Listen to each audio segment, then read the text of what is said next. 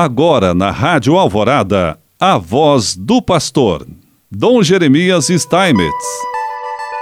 Prezado irmão, prezada irmã, mais uma vez nós aqui estamos e queremos te saudar com muita alegria neste mês de março que nós estamos vivendo, ainda estamos vivendo também o tempo da quaresma. Hoje, contudo, nós queremos conversar um pouco contigo né, a respeito desse tema que todos nós somos membros da igreja. A igreja de nosso Senhor Jesus Cristo, através do batismo, nós nos configuramos com o Cristo e assim somos chamados também a sermos seus seguidores. No ano de 1964, durante o Concílio Vaticano II, a Igreja entende ainda mais a necessidade de seus membros de se conformarem com Cristo até que o Senhor seja formado neles. Portanto, disso depende naturalmente o conhecimento do Evangelho, o conhecimento da doutrina da Igreja, mas depende também a vontade e a dedicação de cada pessoa através de práticas, né? especialmente como a oração, a própria Eucaristia, a vivência dos sacramentos. A partir disso, podemos entender o porquê somos inseridos nos mistérios de sua vida, com Ele configurados, com Ele mortos e com Ele ressuscitados, até que com Ele reinemos. Portanto, é a proposta do reino de Deus. Todos nós, através do nosso batismo, nós somos configurados com o Cristo. Esperança essa que não decepciona.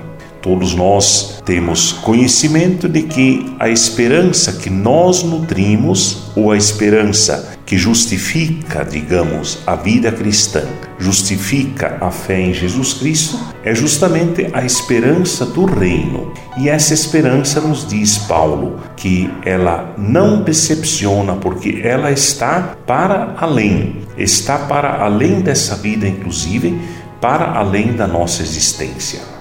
Dele todo o corpo se alimenta, os seus membros e cada um de nós. O próprio Cristo distribui generosamente os dons dos ministérios, dos quais nos servimos mutuamente na igreja e no mundo.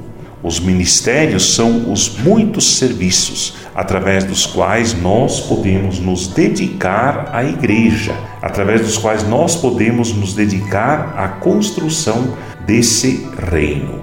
Vivendo a verdade desses dons recebidos, sobretudo na caridade, crescemos e nos renovamos nele, que é a cabeça. Na carta de Paulo, apóstolo aos cristãos que estão em Éfeso, ele destaca: Assim ele preparou os cristãos para o trabalho do ministério que constrói o corpo de Cristo. Nisso está a graça, nossa identidade e missão.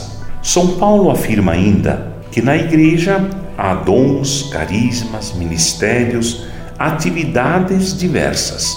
Todas procedem do mesmo Espírito que capacita os membros da igreja para prestarem seu serviço ao Evangelho na igreja.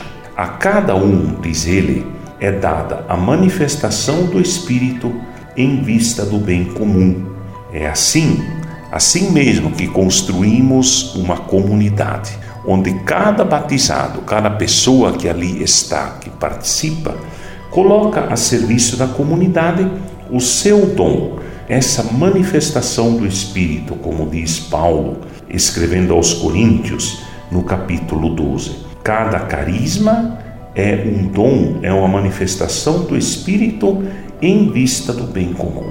Na igreja, acontece como num corpo, muitos membros e órgãos com funções diversas, mas todos agem em vista da vitalidade, da saúde e do bem do corpo. Nenhum membro, a não ser que esteja enfermo, age de maneira descontrolada, mas o corpo mantém a harmonia e a unidade com todos os membros.